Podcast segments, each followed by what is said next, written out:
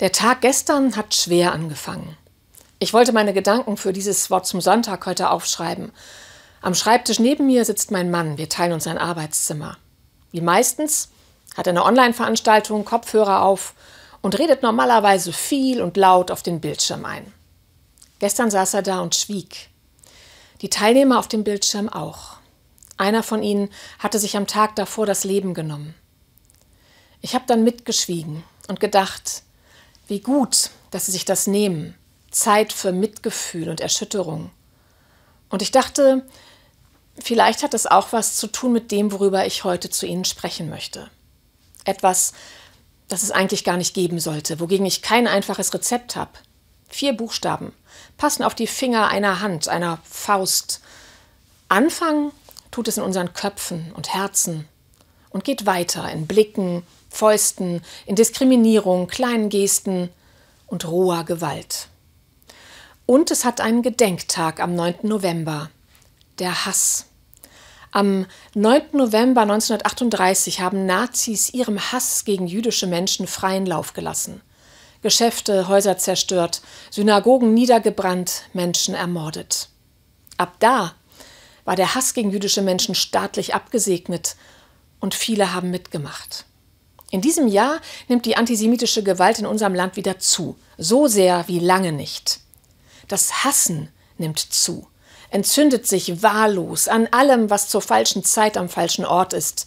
Nationalitäten, Masken, Impfungen, Blätter im Garten vom Nachbarn, an geparkten Autos, Hautfarben, Religionen, an Meinungen.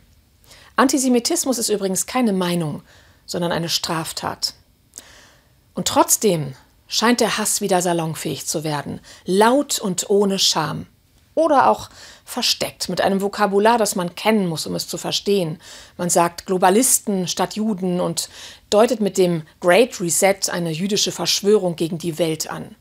Hass lügt. Hass ist schwach. Wer hassen muss, was ihm fremd ist oder ihn in Frage stellt, ist schwach. Hass verpestet die Atmosphäre, raubt uns Mut, macht uns misstrauisch, ängstlich und hart. Und das Furchtbare ist, es gibt kein Patentrezept dagegen. Aber ein jüdischer Mann, der vor sehr langer Zeit lebte, der hat gelehrt, dass die Liebe die größte, revolutionärste und heilsamste Kraft überhaupt ist. Liebe deinen Nächsten, wie dich selbst, wie Gott, das war ihm das höchste Gebot. Daran kann man sich abarbeiten, sich reiben und daran kann man scheitern. Aber seit zwei Jahrtausenden steht dieser Satz in der Welt. Und ich glaube, das ist der einzige Weg. Die Liebe. Wir müssen die Liebe neu lernen, sagt der Autor Florian Illis, der gerade ein Buch geschrieben hat über die Liebe in Zeiten des Hasses. Liebe, eine Haltung, die das Kostbare im anderen sieht, eine Kraft, in der Toleranz und Zivilcourage wurzeln. Ob wir, ob jeder Liebe lernen kann? Aber wir können auf unsere Köpfe und Herzen aufpassen und auf das, was sich darin bewegt. Und wir können uns Zeiten nehmen, schweigend oder anders. Am 9. November, an jedem Tag.